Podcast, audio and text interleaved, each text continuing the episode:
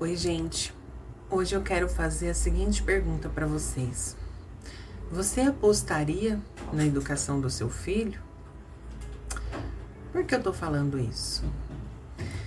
A gente precisa entender que quando a gente cria o filho, re, simplesmente reproduzindo a maneira que a gente foi criado, é, ou baseado nas nossas próprias ideias e convicções sobre o que seriam boas práticas educativas, nós estamos apostando na educação do nosso filho.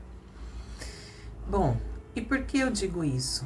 Porque você precisa ter respaldo científico para saber se o que você está fazendo é de fato adequado, é de fato uma boa prática educativa. E a psicologia é a ciência que estuda o comportamento humano.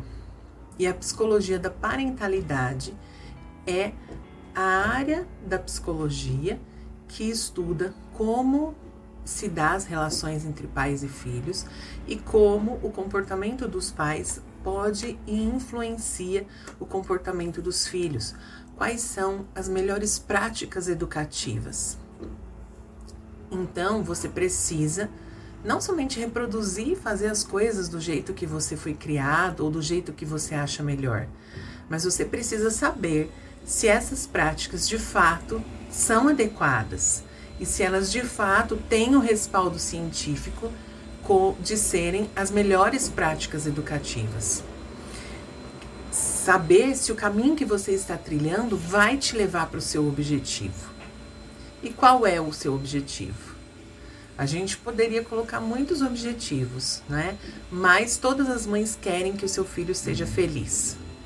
Então, será que a sua prática educativa vai colaborar para isso?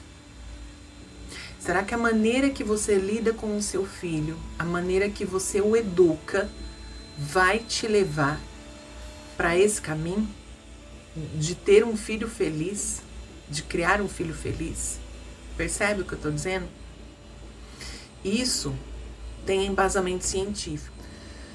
Hoje em dia, a gente já sabe que é melhor ser do que ter. O que será que torna uma pessoa feliz?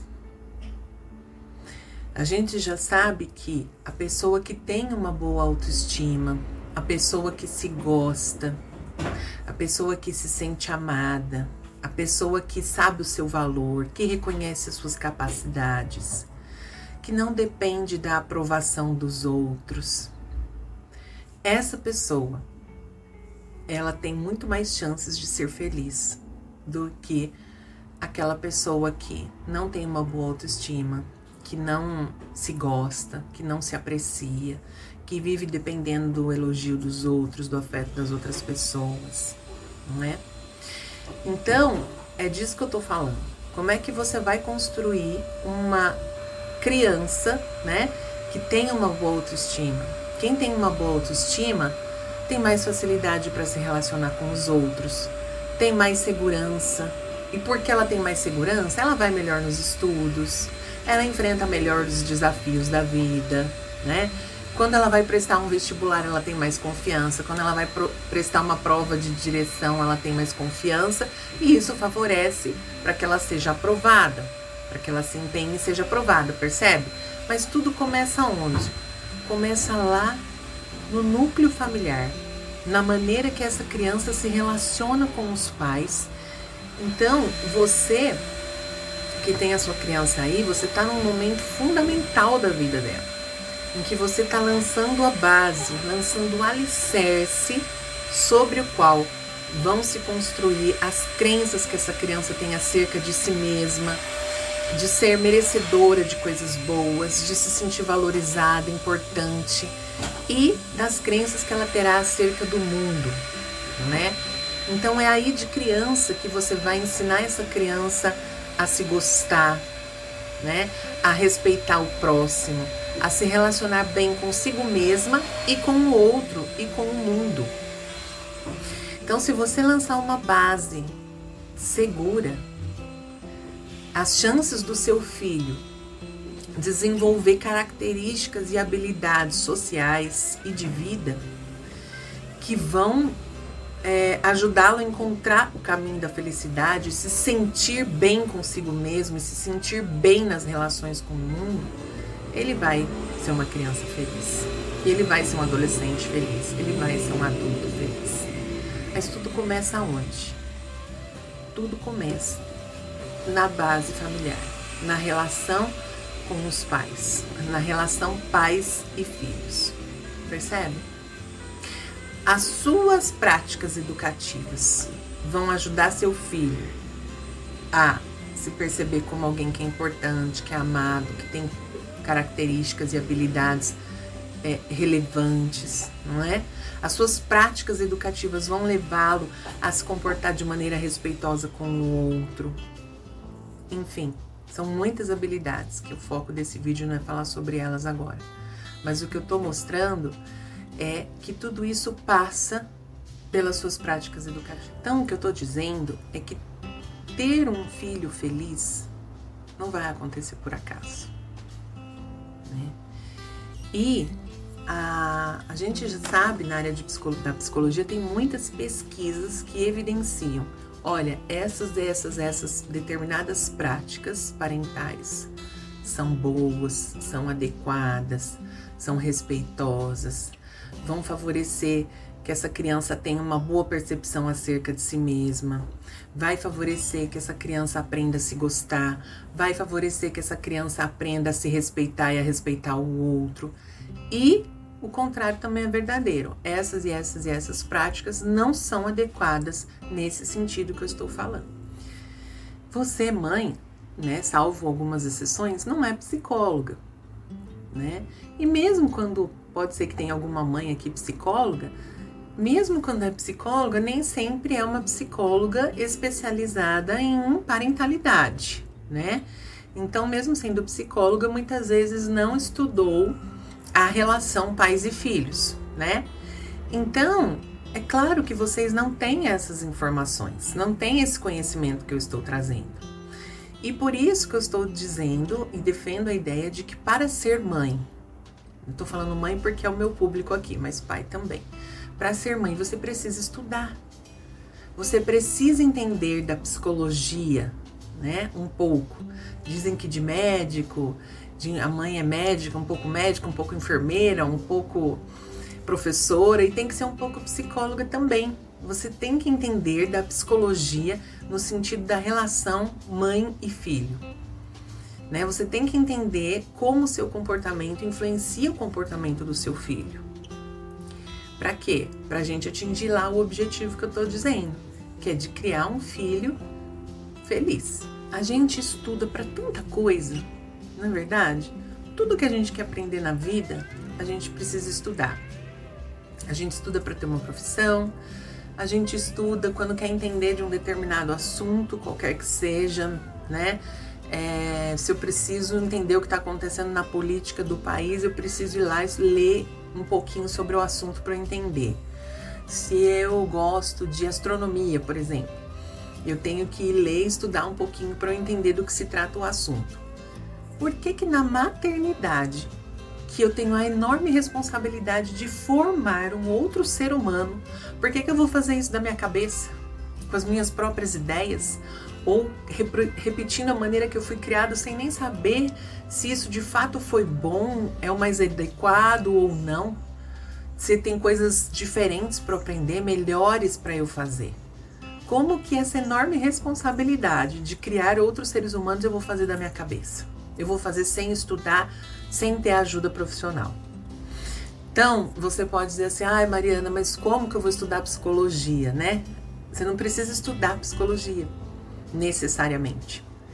Né? Mas você pode me acompanhar aqui nas redes sociais, em que eu posto muitas informações trazendo conceitos sobre essa relação pais e filhos.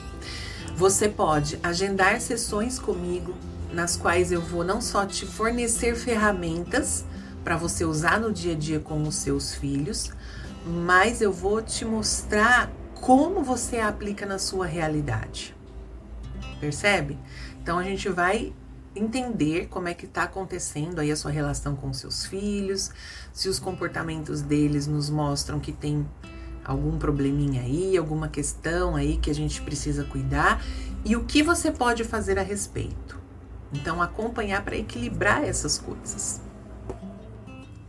Então, sim, eu levanto a bandeira de que toda mãe deveria ter é, um acompanhamento psicológico com um profissional da parentalidade, né? Da psicologia da parentalidade, que, como eu já disse anteriormente, é a ciência que estuda a relação entre pais e filhos e como as práticas dos pais educativas é, modelam o comportamento dos filhos. Então, sim, toda mãe deveria fazer esse acompanhamento para entender como é que funciona essa questão das relações pais e filhos. Com, todo, com tudo isso que eu tô querendo dizer, não tô querendo dizer que você vai ser uma mãe perfeita, que você nunca vai errar, que você nunca vai perder a paciência, que você vai sempre agir certinho. Não, não é isso que eu estou dizendo.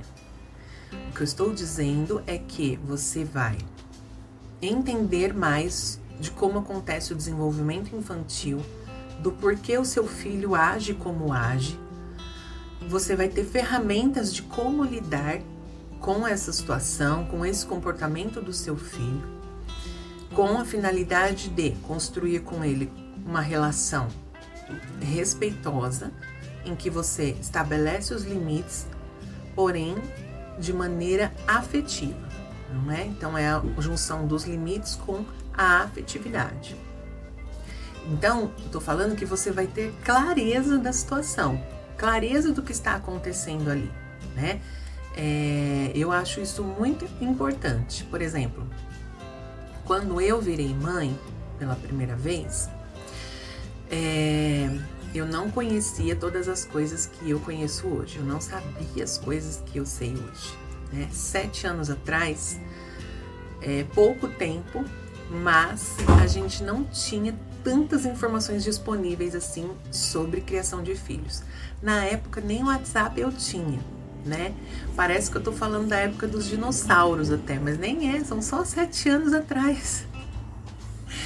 E eu lembro de sofrer muito por não ter clareza da situação, do que estava acontecendo ali, por que, que a minha criança estava se comportando daquele jeito e o que eu deveria fazer. E é muitas vezes como a gente se sente quando o filho fala não, quando o filho faz birra, quando fica chorando e porque vai tomar banho e começa a chorar, e você olha para aquele serzinho e fala assim: "Meu Deus, o que que eu faço agora?", né? E aí vem todo mundo, né? falando, um fala faz isso, outro fala faz aquilo, não, não dá colo, não, deixa lá chorando porque quem não tem plateia não dá show, e enfim, você que está acostumando ele mal, e, e, vem né, todos aqueles palpites que toda mãe passa por isso, e a gente fica perdida no meio da situação. E foi nesse momento que eu comecei a mergulhar na psicologia do desenvolvimento infantil, né? e depois, é, atualmente, eu faço pós-graduação em psicologia perinatal e da parentalidade, é, que envolve estudar desde o período que a mulher engravida, o parto, o pós-parto e essa relação pais e filhos, né? E então hoje eu tenho clareza da situação. Isso quer dizer que eu não erro? Não, eu erro e bastante. Mas eu também sei o que fazer quando eu erro. Então é isso que eu quero explicar para vocês. Na nossa maior missão de vida, que é criar outro ser humano, não dá para a gente apostar. Não dá para a gente ir fazendo por tentativa e erro, sem ter uma clareza da situação e por que eu estou agindo da maneira que estou agindo, né? Quando eu vou educar meu filho e eu vou ter determinada atitude com ele, eu sei qual é o meu objetivo. Eu sei porque eu estou fazendo aquilo. Eu sei aonde eu quero chegar com isso, né? Então é, eu percebo que é essa clareza que falta para muitas mães. E por isso que eu estou falando de que a gente precisa estudar para ser mãe, que a gente precisa sim passar por algumas consultas com um psicólogo da parentalidade, não é? E no meu caso, nos meus atendimentos, eu trabalho justamente isso. Que comportamentos problema existem né, que você vê no seu filho. E então vamos lá, vamos refletir sobre o que é educar um filho, para onde as suas práticas estão te levando, qual é o seu objetivo com o seu filho e para você ter um filho que tenha uma boa autoestima, que se sinta seguro, confiante, o que que você precisa fazer?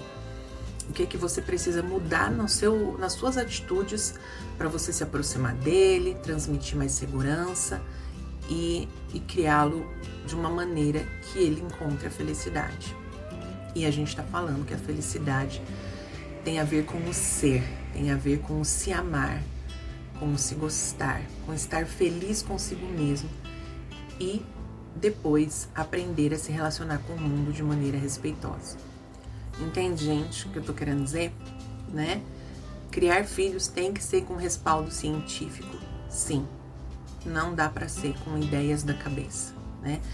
Por que, que os palpites irritam tanto as mães? Quando a gente diz, né? Ai, quando nasce uma mãe, nasce uma plantação de palpiteiro. Por quê? Dentre outras coisas, né? É, um aspecto importante nos palpites é que eles, na maioria das vezes, não têm nenhum respaldo científico. O que aquelas pessoas estão dizendo não tem o menor sentido, está desatualizado e não vai ser bom para criança né? Então, é por isso, quando dizem assim, ai, por que que você não vai comer, dar chocolate para ele com um ano de idade, né? Por que que você não vai dar água para ele quando você amamenta exclusivamente ao seio? Então, são coisas que irritam por quê? Porque são informações completamente desatualizadas, né? E hoje em dia as pessoas querem saber se aquilo funciona de fato. Quer dizer, se a ciência é, tem evidências de que isso é o melhor. Então, por que para as práticas educativas a gente vai fazer da nossa cabeça? Não, existem muitas pesquisas científicas nas quais eu me respaldo para dizer que se você agir assim, assim, assim com seu filho, isso vai dar certo. Isso vai ajudá-lo na construção de uma boa autoestima. Em contrapartida, se você fizer assim, assim, assim, assim, isso tende a dar errado. Percebe? Então, gente, é isso que eu queria passar para vocês. Queria que vocês refletissem nisso. Você está apostando na educação do seu filho ou você está fazendo isso com respaldo na ciência? Se você quiser mais informações, me chame no direct e para agendar o seu horário também. Um abraço e até mais.